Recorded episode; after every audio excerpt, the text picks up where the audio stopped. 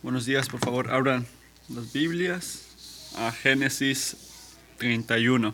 Vamos a leer juntos. Pero Jacob se enteró de que los hijos de la, Labán andaban diciendo, Jacob se ha ido apoderando de todo lo que le pertenece a nuestro padre y se ha enriquecido a costa suya. También notó que Labán ya no lo trataba como antes. Entonces el Señor le dijo a Jacob, Vuélvete a la tierra de tus padres, donde estaban tus parientes, que yo estaré contigo. Jacob mandó llamar a Raquel y a Lea al campo donde estaba el rebaño y les dijo, Me he dado cuenta de que su padre ya no me trata como antes, pero el Dios de mi padre ha estado conmigo. Ustedes saben muy bien que yo trabajo para su padre Labán como todas, con todas mis fuerzas. No obstante, él me ha engañado y me ha cambiado el salario muchas veces, pero Dios no le ha permitido causarme ningún daño. Si él acordaba conmigo, los animales manchados serán tu salario. Todas las hembras tenían crías manchadas. Si él acordaba conmigo, los animales rayados serán tu salario. Todas las hembras tenían crías rayadas. Así Dios le ha quitado el ganado al padre de ustedes y me lo ha dado a mí. En cierta ocasión, durante la época en que los animales estaban en, en celo, tuve un sueño en ese sueño veía que los chivos que cubrían a la cabra, a las cabras, eran rayados, manchados o moteados. En ese mismo sueño, el ángel, de Dios me llamó, Jacob, y yo le respondí, aquí estoy. Entonces me dijo, fíjate bien, y te darás cuenta de que todos los chivos que cubren a las cabras son rayados, manchados o moteados. Yo he visto todo lo que te ha hecho Labán. Yo soy el Dios de, de Betel donde ungiste una estela y me hiciste una promesa. Vete ahora de esta tierra y vuelve a la tierra de tu origen. Raquel y Lea le respondieron, ya no tenemos ninguna parte de ni herencia en la casa de nuestro padre. Al contrario, nos, nos ha tratado como si fuéramos extranjeras. Nos ha vendido y, nos, y se ha gastado todo el, el dinero que recibió. Lo cierto es que todas las riquezas que Dios le ha quitado a nuestro Padre es nuestra y de nuestros hijos. Por eso, haz ahora todo lo que Dios te ha mandado y te ha ordenado. Entonces Jacob se preparó y montó a sus hijos y a su esposa en los camellos, puso en marcha todo su ganado junto con todos los bienes que había acumulado en Padamaram, y se dirigió hacia la tierra de Canaán, donde vivía su padre Isaac. Mientras Labán estaba ausente esquilando sus ovejas, Raquel aprovechó el momento para robarse los ídolos familiares. Fue así como Jacob engañó a Labán, el arameo, y huyó sin decirle nada. Jacob se escapó con todo lo que tenía. Eh, una vez que cruzó el río Eufrates, se encaminó hacia la región montañosa de Galad. Al tercer día, le informaron a Labán que Jacob se había escapado. Entonces Labán reunió a sus parientes y lo persiguió durante siete días hasta que lo alcanzó en los montes de Galán. Pero esta misma noche Dios se le apareció en un sueño a Labán, al arameo, y le dijo, cuidado con amenazar a Jacob. Labán alcanzó a Jacob en los montes de Galad, donde éste había acampado. También Labán acampó ahí junto con sus parientes y le reclamó a Jacob. ¿Qué has hecho? Me has engañado y te has llevado a mis hijas como si fueran prisioneras de guerra. ¿Por, ¿por qué has huido en secreto, con engaños y sin decirme nada? Yo te haría despedido con la alegría y con música de tambores y el arpa. Ni siquiera me dejaste besar a mis hijas ni a mis nietos. Te has comportado como un necio. Mi poder es más que suficiente para hacerte daño pero anoche el Dios de tu padre me, habló y me dijo, cuidado con amenazar a Jacob. Ahora bien, entiendo que hayas querido irte, ¿por qué añoras la casa de tu padre? Pero, ¿por qué me robaste mis dioses? Jacob le respondió, la verdad es que me, entró muy, mucho miedo, porque pensé que podrías quitarme a tus hijas por la fuerza, pero si encontrabas tus dioses en poder de alguno de los que estaban aquí, tal persona no, quedaré, no quedará con vida. Pongo a nuestros parientes como testigos. Busca lo que sea tuyo y llévatelo. Pero Jacob no sabía que Raquel se había robado los ídolos de Labán. Así que Labán entró a la carpa de Jacob, luego en la de Lea y en la de los dos, en las dos criadas. Pero no encontró lo que buscaba. Cuando salió de la carpa de Lea, entró a la de Raquel. Pero Raquel, luego de tomar los ídolos y esconderlos bajo la, montura del camello, se sentó sobre ellos. Labán lo buscó por toda la carpa, pero no los encontró. Entonces Raquel le dijo a su padre, por favor, no se enoje mi padre, si no puedo, si no puedo levantarte ante usted. Pero es que estoy en mi periodo de demostración. Labán buscó los ídolos, pero no logró encontrarlos. Entonces Jacob se enojó con Labán e, indignado, le reclamó, ¿qué crimen o pecado he cometido para que acuses de esta manera? Ya has registrado todas mis cosas, ¿y acaso has encontrado algo que te pertenece? Así, si algo has encontrado, ponlo aquí, frente a nuestros parientes, y que los determinen quién de los dos tiene razón. Durante los veinte años que estuve contigo, nunca abortaron tus ovejas ni, ni tus cabras, ni jamás me comí un cornero de tus rebaños. Nunca te traje un animal despedazado por las fieras, ya que no mismo me hacía cargo de esa, esa pérdida. Además, lo que se robaban de día o noche, tú me lo reclamabas. De día me consumía el calor y de noche me moría de frío, ni dormía ni dormir podía. De los veinte años que estuve en tu casa, catorce te serví y los dos por tus dos hijas y seis por tu ganado. Y muchas veces me cambiaste el salario. Si no hubiera estado contigo el Dios de mi padre, el Dios de Abraham, el Dios quien Isaac temía, seguramente me habrías despedido con las manos vacías. Pero Dios vio mi aflicción y el trabajo de mis manos, y anoche me hizo justicia. Labán le replicó a Jacob, Estas mujeres son mis hijas, y estos muchachos son mis nietos. Mías también son las ovejas, todo lo que ves me pertenece. Pero ¿qué podía hacerle ahora a mis hijas y a mis nietos? Hagamos un pacto tú y yo, y que ese, pacto nos sirva como testimonio. Entonces Jacob tomó una piedra, la levantó como una estela y le dijo a sus parientes, junten piedras. Ellos juntaron piedras, las amontonaron y comieron ahí, junto al montón de piedras. A ese lugar Labán le puso un nombre que se llama Yagar Sadude, mientras que Jacob lo llamó Galad. Este monto de piedras, declararon Labán, nos sirven de testimonio. Por eso se le llamó Galad a ese lugar y también se le llamó Mizpa, porque Labán juró que el Señor nos vigile cuando ya estemos lejos de el uno del otro. Si tú maltratas a mis hijas o tomas otras mujeres que no sean ellas, recuerda que Dios es nuestro testigo, aunque no haya ningún otro testigo entre nosotros. Mira este montón de piedras y la estela de que levantó entre nosotros, señaló Labán. Ambos serán testigos de que ni tú ni yo cruzaremos esta línea por el propósito de hacernos daño. Que el Dios de Abraham y el Dios de Nahor sea nuestro testigo. Entonces Jacob juró por el nombre de Dios a quien temía su padre Isaac.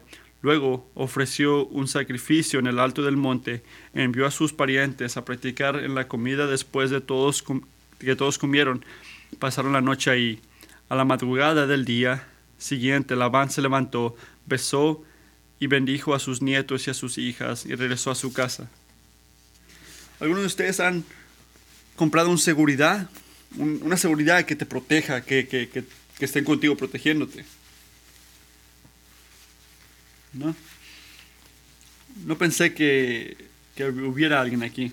Yo nunca lo he hecho, nunca tenía la necesidad ni tampoco el dinero para poder hacerlo, para poder pagarle a alguien que me proteja.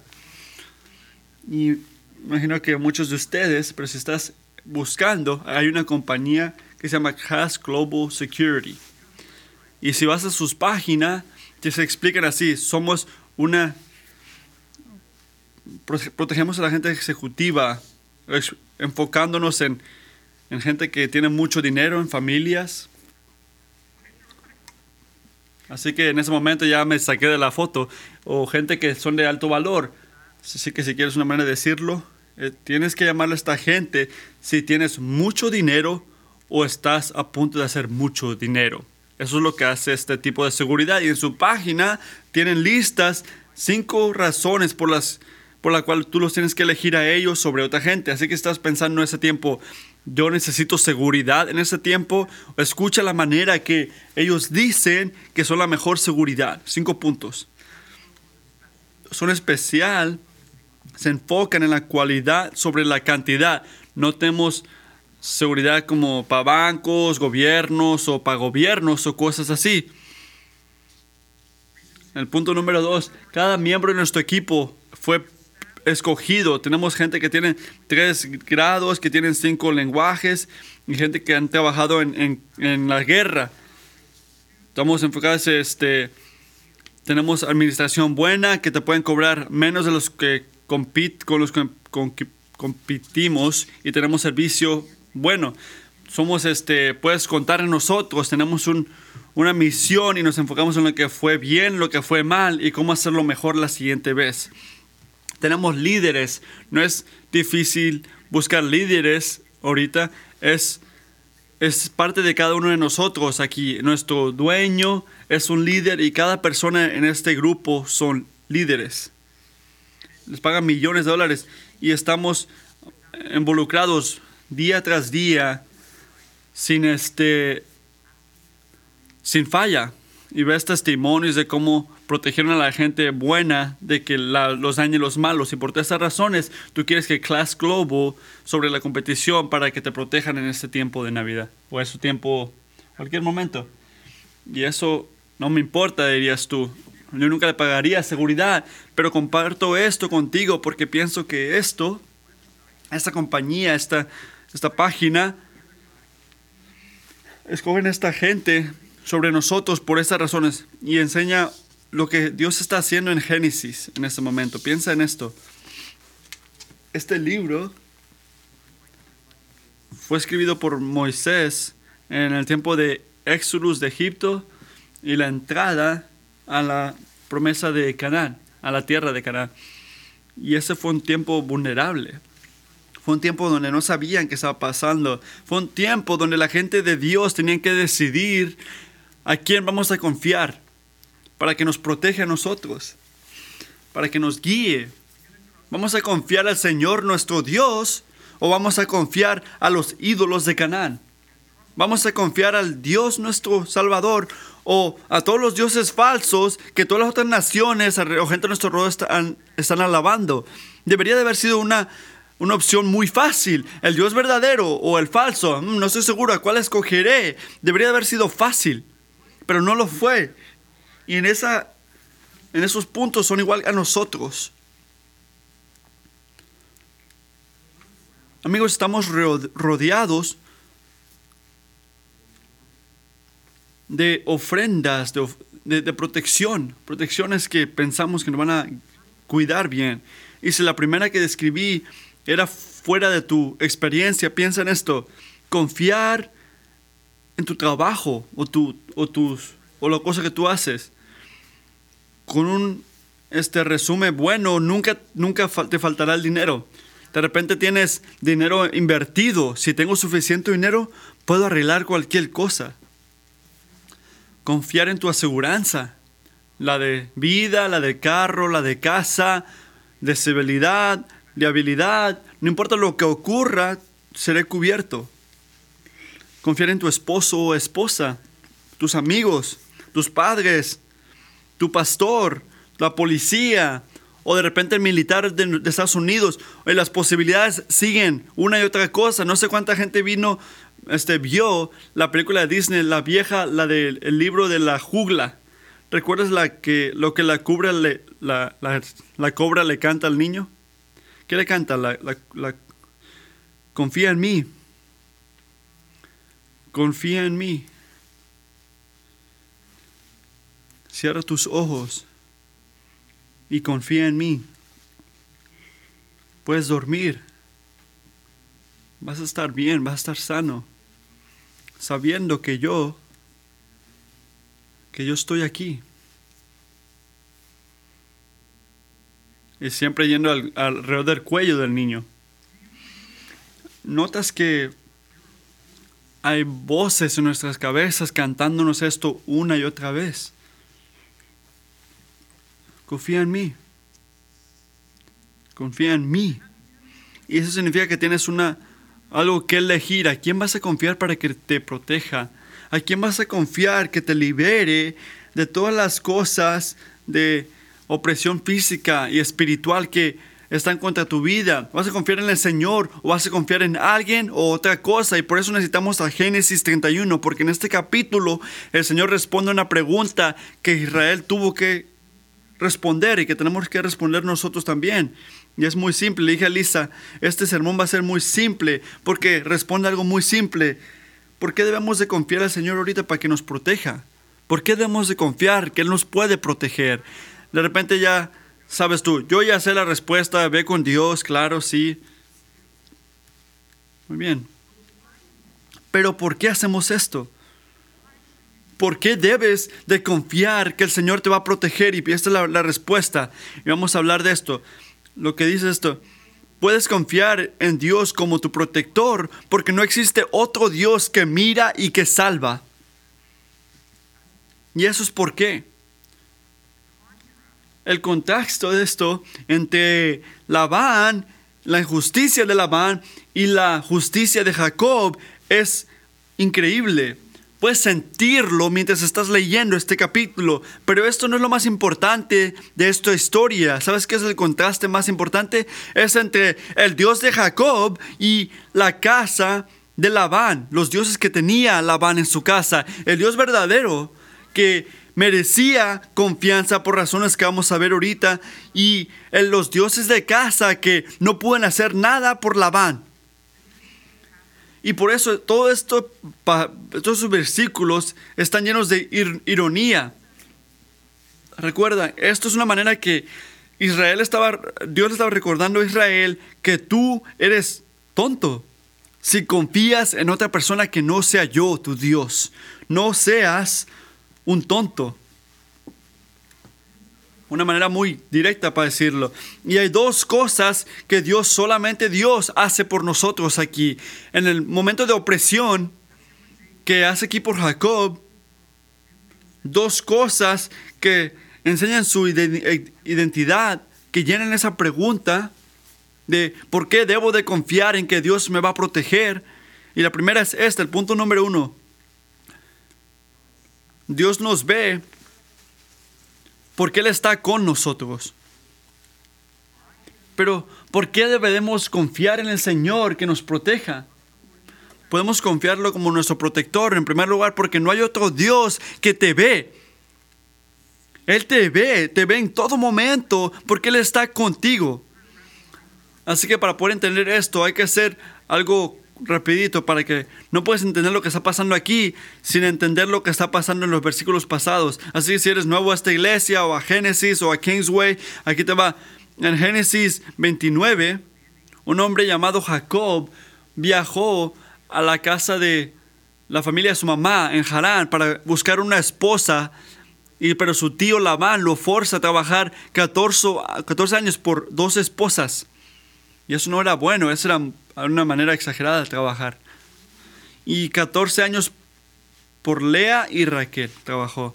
Y Jacob lo bendició por con muchos niños y eventualmente Jacob le viene a Labán y le dice, mira Labán, ya terminé, ya hice, ya quiero regresar a casa de donde vine, quiero regresar a Canaán. Y Labán le dice, no quiero que te vayas, no quiero que regreses a casa porque yo he notado, yo he aprendido que Dios me está bendiciendo a mí por ti.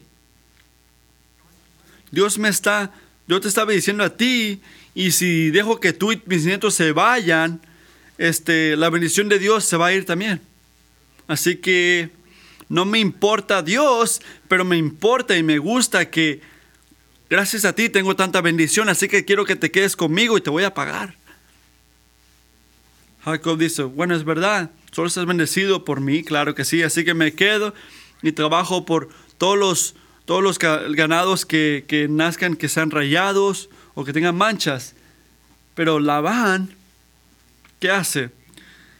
él falla en este trato en, cuando lo firman y toma todos los animales que tienen de color o que tienen rayas o lo que sea y se lo da a su hijo para que se los saque de ahí y deja que Jacob tenga los animales normales. Así que no tiene ningún tipo de, de, de ganancia este Jacob. Pero el Señor se mete por Jacob en esta situación y, un milagro ocurre que todos los animales que están naciendo sean manchados, rayados, así que los, los- el ganado va más al camino de Jacob y no de Labán. Así que de esa manera Jacob prosperó muchísimo y llegó a tener muchos rebaños, criados y criadas, camellos y asnos. Así que Jacob prosperó mucho. De repente tú miras esto y dices, no, yo no quiero nada de eso, yo nada más quiero un videojuego. Pero en ese momento esto era lo más increíble. Era rico. Eso tenía prosperidad, bendición, tenía ganado, tenía rebaño, criados, criadas, camellos y asnos. Jacob tenía mucho dinero en, en ese tiempo. Y después, de- antes de mucho tiempo, los hijos de Labán tienen mucho celo. Mira el versículo número 1. Dice, Jacob, pero Jacob se, se enteró de que los hijos estaban celosos, así que Jacob se ha ido operando de todo lo que le pertenecía a nuestro padre y se ha enriquecido a costa suya. Así que no tenía favor con los hijos ni con Labán. Así que, ¿qué le dice el Señor, a, nuestro Dios a Jacob? Jacob, es tiempo de ir a casa. En versículo 3 le dice, ah, vuélvete a la tierra de tus padres, donde están tus parientes, que yo estaré contigo. Así que le llama a Raquel, le llama a Lea y se pone a ser un líder espiritual a sus esposas por la primera vez y le explica lo que el Señor les dijo a, ello, a él. Y les dice en versículo 11 que tuvo un sueño que ah, el ángel de Dios le dijo, Jacob. Y yo respondí, aquí estoy. Entonces él me dijo, fíjate bien y te, daré te das cuenta de que todos los chivos que cubren a las, a las cabras son rayados, manchados o moteados. En otras palabras, ¿qué le está diciendo Dios a Jacob? Está diciendo, Jacob, todo lo que ah, existe es para ti y es porque yo te he bendecido. La única razón que tienes tanta bendición, Jacob, es por mí, porque yo te tengo a favor. Yo soy el que te está cuidando, el que te está bendiciendo. Y yo me estoy moviendo soberan- soberanamente en tu vida, en este rebaño, para que te bendizca a ti. Solo tus animales son, están produciendo. ¿Y por qué crees? Porque yo lo estoy haciendo. Mira versículo 12. Porque al final de eso le dice la razón Dios a Jacob por lo cual lo está bendiciendo. ¿Qué le dice? Yo he visto todo lo que te ha hecho Labán. Dios dijo, yo he visto todo lo que te ha hecho Labán. Jacob, yo lo veo, estoy mirando todo. Y el Dios que ve, actúa. Por 20 años este ando trabajando para este hombre. Y yo estoy viendo. La manera que Labán ha sido injusto que le pagues por cada animal, por cada cosa. Yo estoy viendo todo. La manera que el calor te ha dañado. La manera que el frío no te deja dormir. Yo estaba mirando.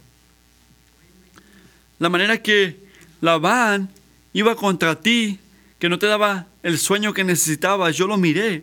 Y la manera que él seguía cambiando tus ganancias para que le bendizcan a Él, para tener, tenerlo Él. Yo lo estoy viendo. Dios estaba mirando. Todo momento. 20 años, cada día, Dios estaba mirando. Amigos, si eres cristiano,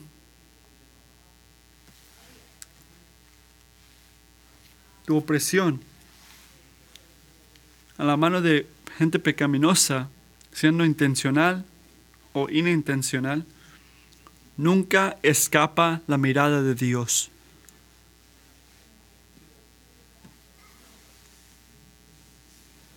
Y te digo esto con temor, porque yo sé muchas historias de opresión de ti. No lo digo por decirlo, Pero lo diré otra vez, si esa opresión es intencional o inintencional, nunca escapa la mirada de Dios. Hebreos 4:13. Ninguna cosa creada escapa de la vista de Dios. Todos están al descubierto, expuestos a los ojos de aquel a quien hemos de rendir cuentas. Salmos, se dice a sí mismo, Dios se ha olvidado, se cubre el rostro, nunca ve nada. Pero tú ves la opresión y a la violencia, las tomas en cuenta y te das cargo de ellas. Las víctimas confían en ti. Cuando tú te sientes oprimido por el hombre, ¿qué sientes adentro? Piénsalo. ¿Qué sientes durante tu sufrimiento? ¿Te sientes solo? ¿Te sientes isolado? ¿Abandonado? ¿Te sientes olvidado? Y honestamente, como cristianos, no somos inmunes a esos sentimientos. No es como que al seguir a Cristo te, tome, te toman un, un camino donde no sufres más.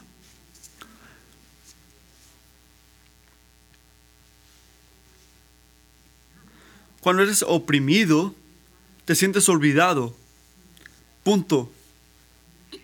Cristiano o no, es parte de vivir en un mundo quebrado. Pero con esas situaciones, si eres cristiano, escuchas esto. Tienes una aseguranza, tienes una confianza, tienes una esperanza que un creyente no tiene. ¿Sabes lo que es? ¿Sabes dónde empiezan esas, esas cosas? Que yo tengo un Dios que me mira, está observándome. Él sabe, Él es íntimamente involucrado él, le preocupas, está en ti en cada momento. Y no está nada más viéndote para tomar notas en lo que está pasando alrededor del mundo. No, te está poniendo atención porque tú, cristiano, eres el objeto de su amor firme, de su afección firme. Miren el, versículo 13. Dice, le dice a Jacob, Dios le dice a Jacob, le dice, por qué Él mira y por qué le importa cada, cada opresión que ha sentido. Mira el versículo 13. Yo soy el Dios de Betel. Yo soy el Dios de Betel.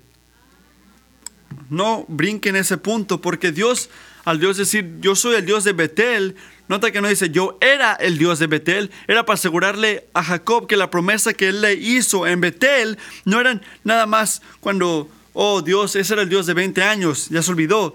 Son las promesas de Dios ahorita y en cada momento. Yo soy el Dios de Betel, yo soy firme y yo soy, yo soy continuamente contigo. Mira Jacob, yo estoy contigo. Yo estoy contigo.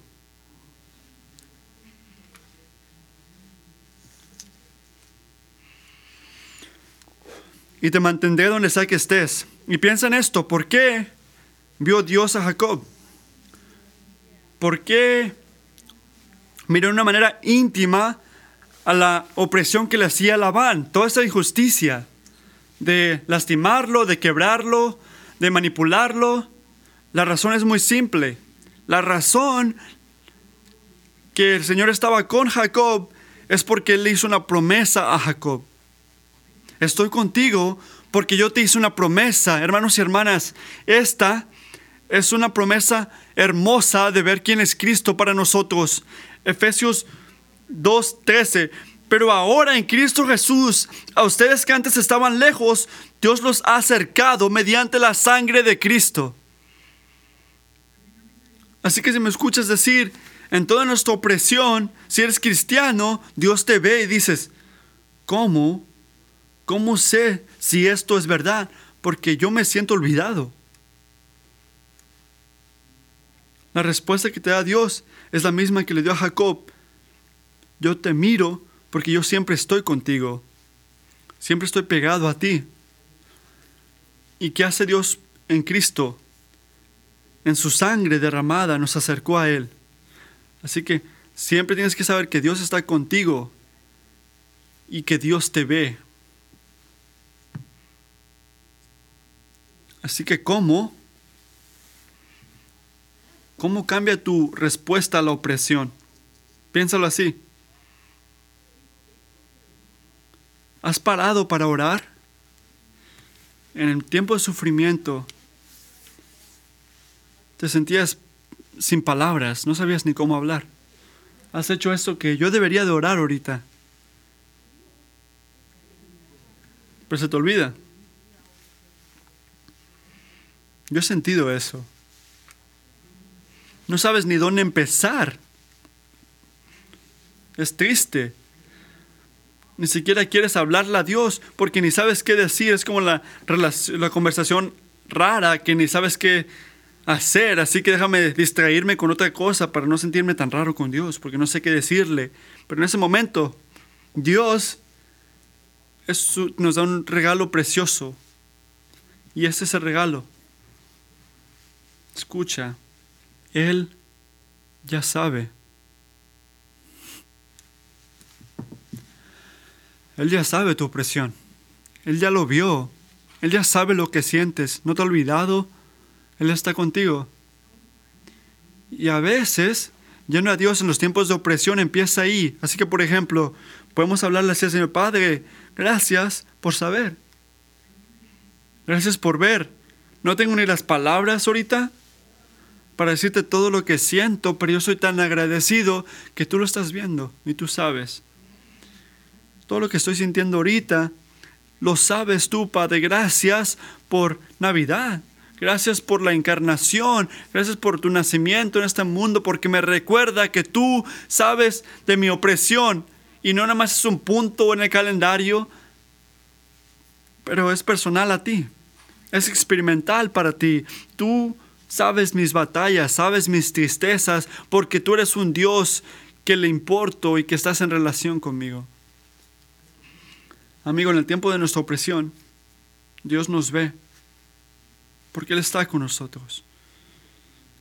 La primera razón por la cual debes de confiar en Dios. El segundo punto, así que primero, Dios nos ve porque Él está con nosotros. El dos, Dios nos salva porque Él es para nosotros.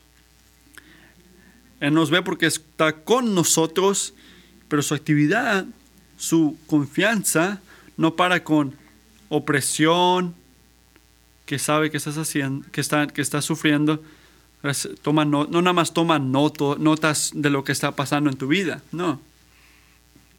Pensamos así, pero no, no, no, no nada más toma notas de tu sufrimiento.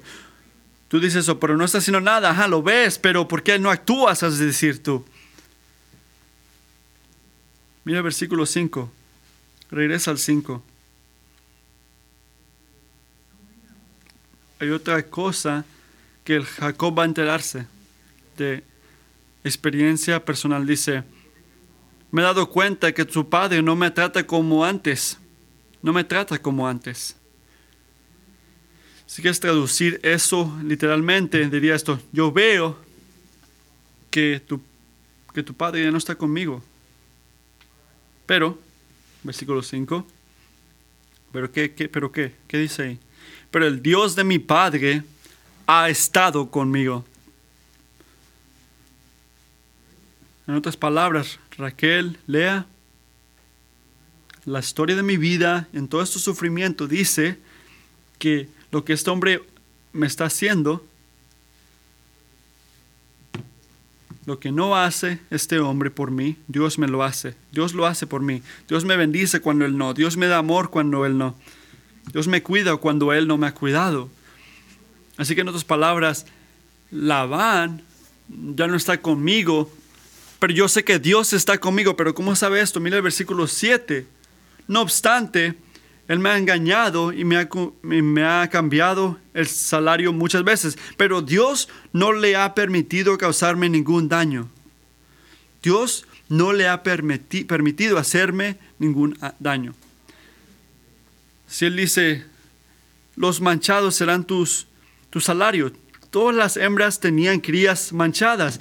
Y si Él le acordaba, los animales rayados serán tu salario, Todas las hembras tenían criadas rayadas. Así Dios le ha quitado el ganado a su padre y me lo ha dado a mí. Es increíble. ¿Qué está diciendo Jacob? Está diciendo que no importa lo que intente hacer Labán para abusar de Jacob, nunca sirvía, nunca. últimamente le fallaba y le traía problemas a la cabeza de Labán. ¿Y sabes lo que es una foto? Es una foto de redención. Es una palabra grande, pero ¿qué significa que Dios es un Dios que nos redime?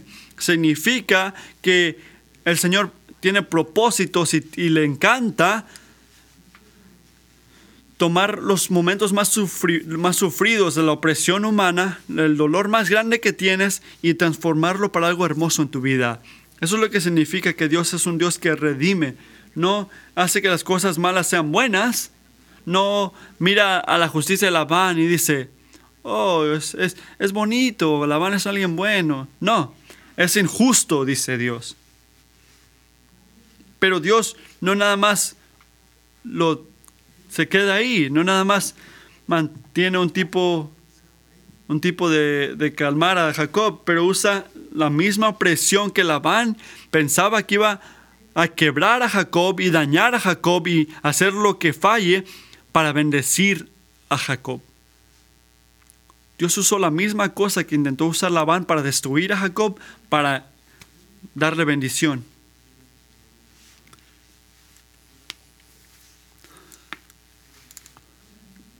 Y a veces es así.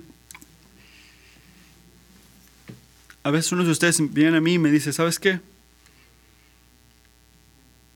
Acaba de perder mi trabajo. No te espantes. Dios me dio otro trabajo que yo ni siquiera sabía que iba a venir. Alabanza a Dios. Bendiciones que ni esperábamos. Pero muchas veces la redención de Dios no es tan rápida. A veces, de una manera física, se siente como que nuestra opresión y sufrimiento continúan. Así que, ¿qué hacemos ahí? ¿Correr de Dios? ¿Ir contra Dios? ¿Tirar todo lo que nos han dicho porque no va con mi vida de experiencia y mi vida es lo que importa sobre todo lo demás? ¿Qué pasa cuando no va a tu manera las cosas? Lo que hacemos es recordar las palabras en Pedro 1, 1 Pedro 1, 1, 6. Eso es para ustedes motivo de gran alegría, a pesar de que hasta ahora han tenido que sufrir diversas pruebas por su tiempo, por un poco tiempo.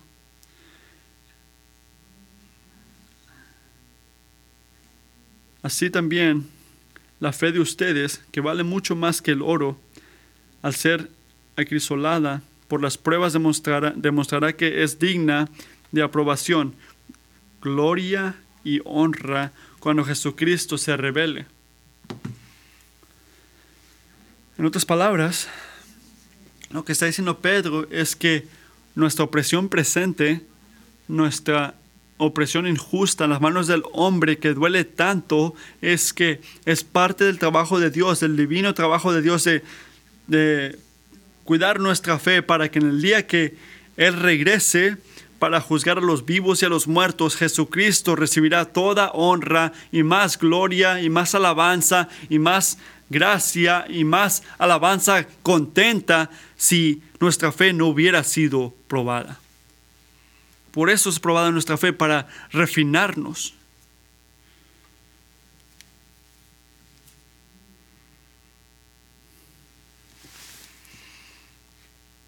Lo que hace eso es que nos enfoca más en la gloria de Dios que las pruebas de este mundo.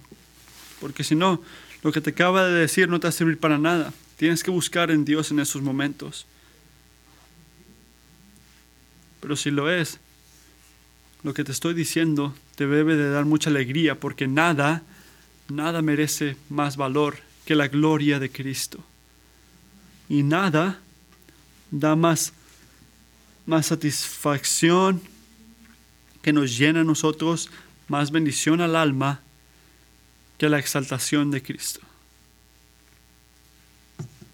Así que hay que pausar y esperar la, la salvación.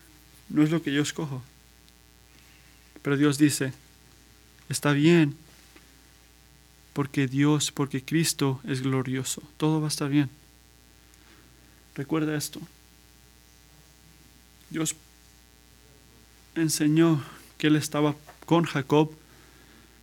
Estamos enseñando aquí que Él nos salvó porque Él está con nosotros.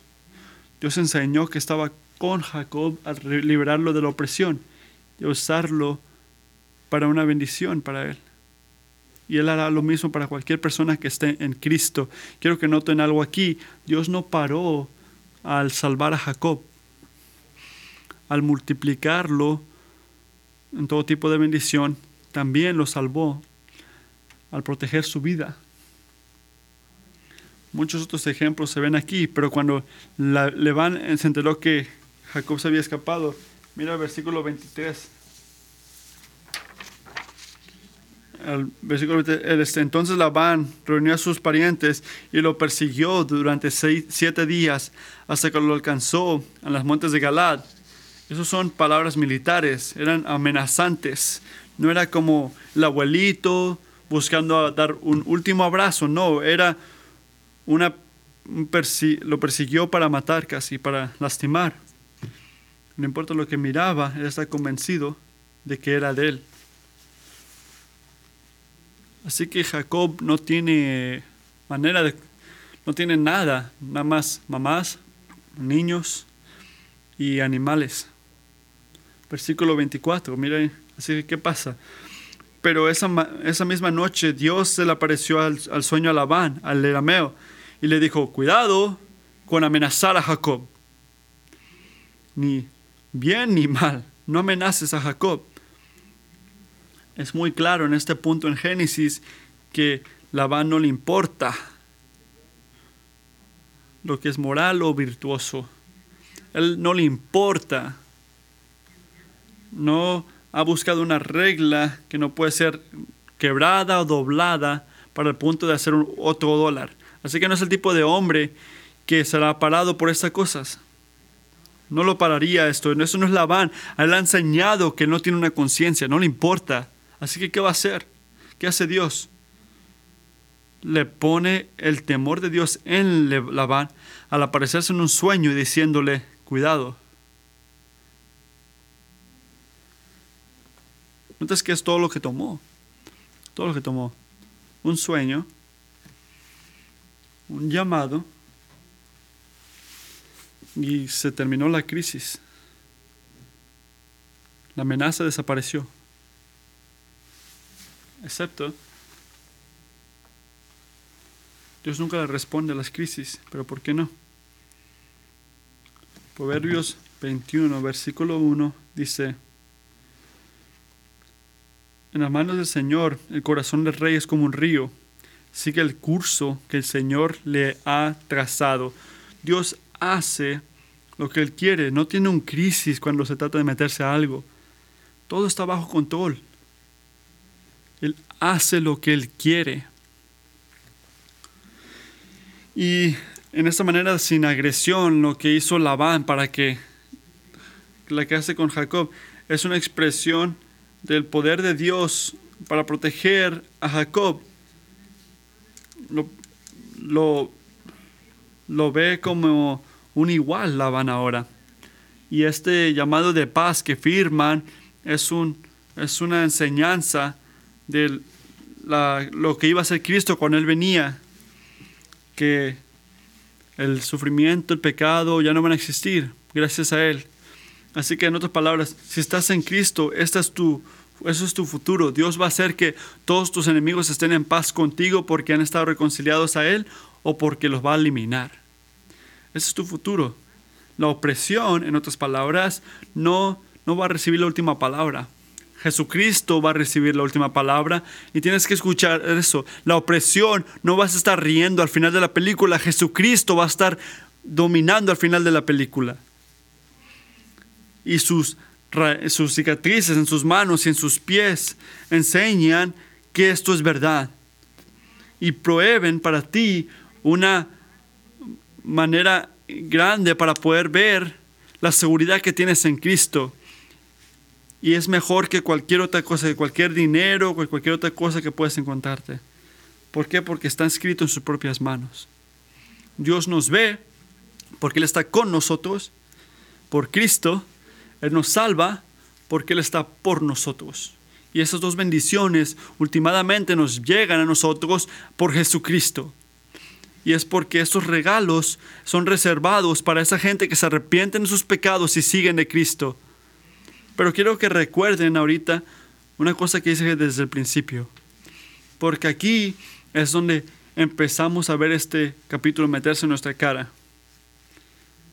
¿Recuerdas que dije que el enfoque del Señor al meterse en la vida de Jacob, la manera que lo hizo, no nada más era para revelar que era un Dios que ve y que es un Dios que salva, aunque hace esas dos cosas, pero es para enseñar otra vez que nosotros debemos de confiar en Dios como nuestro protegedor, porque no hay otro Dios que puede ver y salvar como Él. ¿Ven la diferencia? El punto de este capítulo no es nada más para, hey, buenas noticias, encontramos un Dios por ahí que tiene una buena página y en su página como que tiene seguridad y nos puede proteger. Voy a ir con él a la competición, pero ese es el mejor. Voy a intentar con este. Toda esta gente cristiana se ven tan buenas, tan buena onda, y sí, todo bien. Todo lo que necesito es a ti, Señor, sí, por unas semanas, y después si batallo me voy. Necesitamos entender que nada más hay un Dios que puede darte esa seguridad. Dios es amoroso, gracioso y nos confronta a ti y a mí con no nada más miro y salvo, no hay otro Dios que mira y salva. Y si tú te sientes vulnerable, tienes que escuchar esto, tienes que batallar con esto. Si estás vulnerable espiritualmente, económicamente, relacionalmente, tienes un, una opción verdadera que tienes que hacer. ¿A quién voy a confiar que me proteja? ¿A quién voy a confiar? ¿Al Señor o otra cosa? ¿A Dios o otra cosa? Y si te sientes en tu vulnerable, entiende que esta opción la tienes en tu mente de un día y otro. Tienes que ver el versículo 19. ¿Pero por qué digo esto? Porque antes de que se fueran de Harán, su esposa Raquel hizo algo. se robó los ídolos de su padre, de la casa. No debería de haber hecho eso. Eso estuvo mal. Pero Dios usó su pecado y la manera que lo tapó y se escondió para hacer dos puntos grandes espirituales que son lo contrario a los dos puntos que acaba de hacer ahorita. Así que piensen conmigo. ¿Qué hace Yahweh? ¿Qué hace el Dios de Jacob? Él salva a su gente. Él para el pecado y la opresión, aunque toma esperar a veces de quitarnos nuestra paz, nuestro gozo y destruir nuestras vidas. Es lo que hace Yahweh, el Dios de Jacob. Pero, ¿qué hacen los dioses de, de, Labán, los de su casa, no pueden ni salvarse a sí mismos. Miras eso, tienen que ser salvados y no tienen fuerzas y en el momento que se va Labán ya, hasta ahí llegaron, ya no existen. Y es ridículo eso. Yahweh es un Dios que salva a su gente y los dioses de Labán ni se salvan a sí mismos. ¿Qué más hace Yahweh? Él mira a la gente. Punto número uno. Él es íntimamente relacional con su gente. Él sabe dónde estás en la opresión, qué está pasando en tu vida. Nada se escapa a su vista. Pero ¿qué hacen los dioses de Labán? Son incapaces de buscar de Labán. ¿Por qué? Porque Labán tiene que ir a buscarlos a ellos. Pero cuando los busca, ¿qué? Ni siquiera los puede encontrar. Está prácticamente al lado de ellos, pero no los puede ver y no lo pueden ver a él, porque son buenos para nada. No tienen poder. Y en ese momento,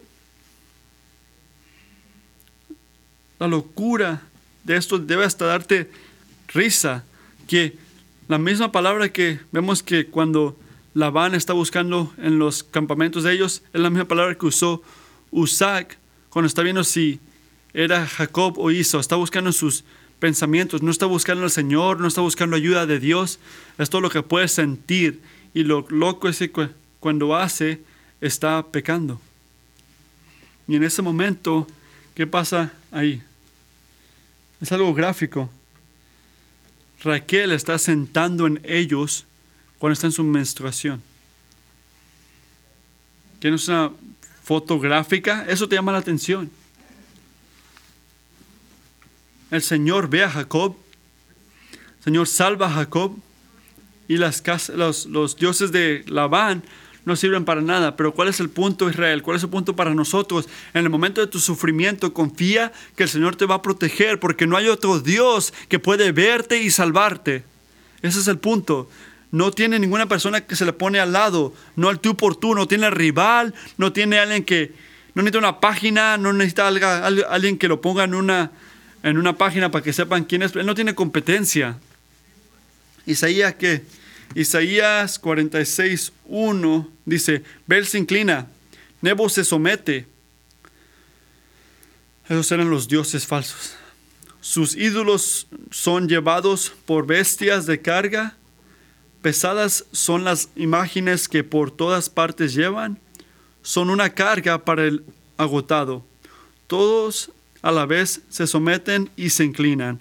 No pudieron rescatar la carga y ellos mismos van al cultivario. Escúchame familia de Jacob, todo el resto de la familia de Israel, a quien he encargado, a quien he cargado desde el vientre y he llevado desde la cuna, aún en la vez javés, en la vez vejez, cuando y peina canas, no seré el mismo, yo los sostendré, yo les hice y cuidaré de ustedes.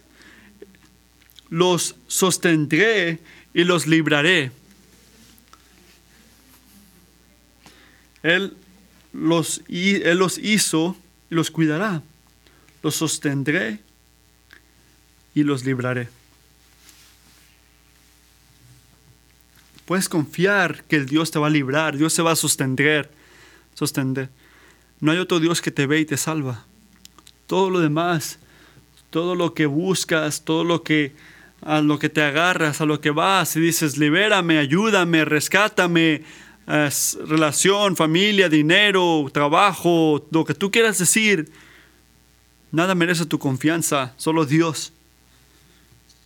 ¿Pero por qué? Porque estas cosas no pueden verte y salvarte. Dije que iba a ser simple. Tu cuenta de retiro no te está viendo ahorita.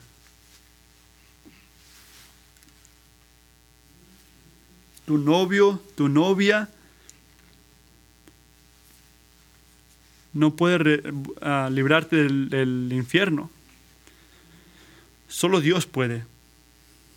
Solo Dios salva. No seas tonto y confiar en otra cosa. Mira el versículo 42. Jacob dice todo el punto de este capítulo en esto versículo 42. Y antes de leer esto,